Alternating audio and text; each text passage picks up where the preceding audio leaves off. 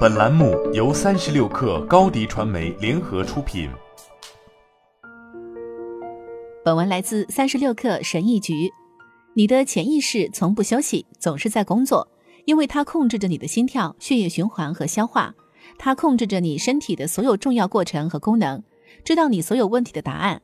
你潜意识里发生的事情，会影响你意识层面上发生的事情。换句话说，内在发生的，甚至是无意识的，最终会成为你生活中的现实。正如谢尔进一步指出的，潜意识会通过最直接和最实用的方法转化为物理上的等效。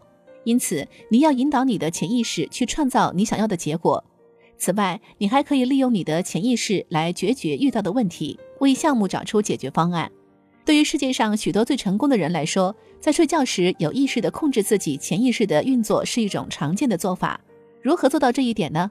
在你上床睡觉前，花几分钟冥想，写下你想要完成的事情，问问自己和这件事有关的问题，尽可能多的提问。用爱迪生的话来说，就是提出一些要求，把这些问题和想法写在纸上。问题越具体，你的答案就越清晰。当你睡觉的时候，你的潜意识会开始处理这些事情。研究证实，大脑，尤其是前额叶皮层，在睡眠之后是最活跃和最有创造力的。在你睡觉的时候，你的潜意识一直在松散的走神，在进行情景之间和时间上的联系。毕竟，创造力就是在大脑的不同部分之间建立联系。在最近一次蒂姆·费里斯的采访中，前国际象棋天才和太极世界冠军乔西·维茨金解释了自己的早晨习惯。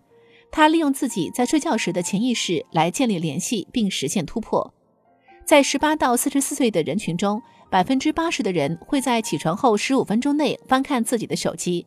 与这些人不同，维茨金会去一个安静的地方做一些冥想。然后拿起他的日记本开始记录，因此大多数人醒来做的是输入，而维茨金的重点是输出。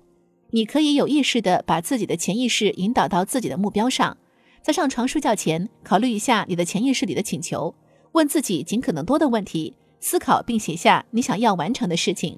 早上起床后，在你的创造性大脑最协调的时候，第一件事就是写下所有睡觉期间你想到的关于你目标的东西。我经常在做这些思想转储的时候，为我要写的文章找到灵感。通过这个过程，我知道了如何做一个更好的丈夫和父亲。我清楚了自己应该追求的目标。我能洞察我需要联系的人，或者我该如何改善我目前的人际关系。当然，你需要练习才能掌握这个技能，多尝试几次才能精通。但一旦你掌握了这个方法之后，就可以流畅的、自动的实现创造性和直觉的迸发。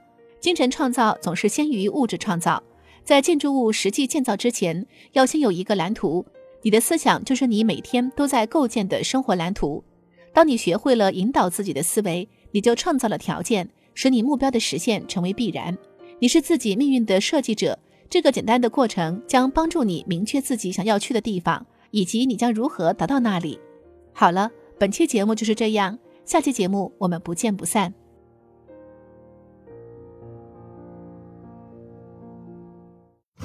品牌蓝 V 想涨粉就找高迪传媒，微信搜索高迪传媒，开启链接吧。